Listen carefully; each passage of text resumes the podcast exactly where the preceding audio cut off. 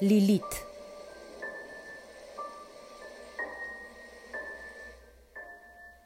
En el corazón de un vergel nacieron en el mismo instante Lilith y Adán.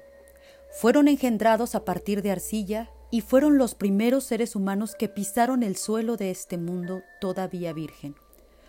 Los recibió una voz ensordecedora que les dijo que ella se llamaba Lilith y él Adán, y que habían sido creados para poblar la tierra.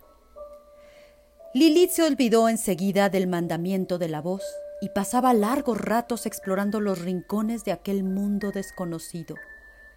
Probaba los frutos de los distintos árboles, intentaba comunicarse con los animales y disfrutaba enormemente de los apacibles momentos que se le ofrecían. Lilith intentó compartir todos sus descubrimientos con Adán, pero a él le molestaba que ella fuera tan curiosa. Adán no mostraba interés alguno por conocer el paraíso. Quería poblar aquel nuevo mundo y gobernarlo todo. Naturalmente surgió la discordia entre los dos habitantes del Edén. Lilith no soportaba el tono cada vez más autoritario de Adán, así que una noche se fugó. Anduvo errante durante días y traspasó las fronteras del vergel hasta que un ángel le dio alcance y le ordenó que regresara. Pero Lilith, impulsada por su terco temperamento, se alejó aún más de Adán y de la voz. Caminó tanto tiempo que llegó al límite, a un lugar donde ya no había árboles ni animales. Habitaban aquel paraje seres que nunca había visto antes, seres con alas, pero muy distintos de los ángeles que había conocido hasta entonces. Tenían las alas negras y le salían cuernos de la cabeza.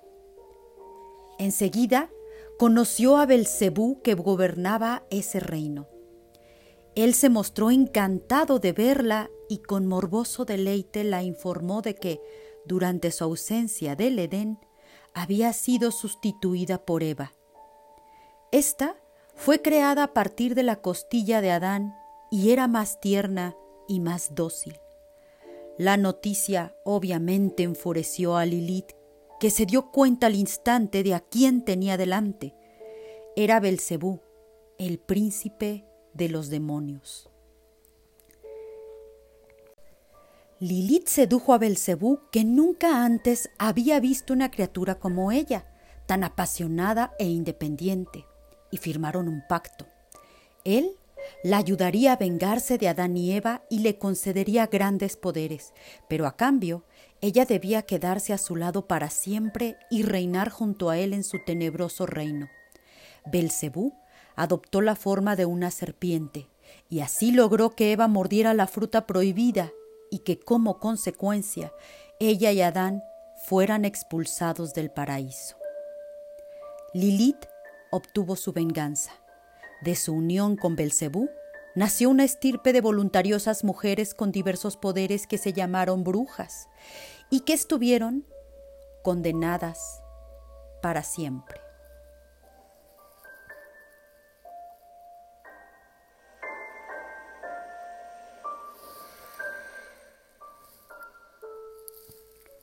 En este especial que hemos creado sobre brujas, espero haber logrado trastocar su curiosidad y visiten mi blog Opúsculo de Medianoche para abundar en el tema.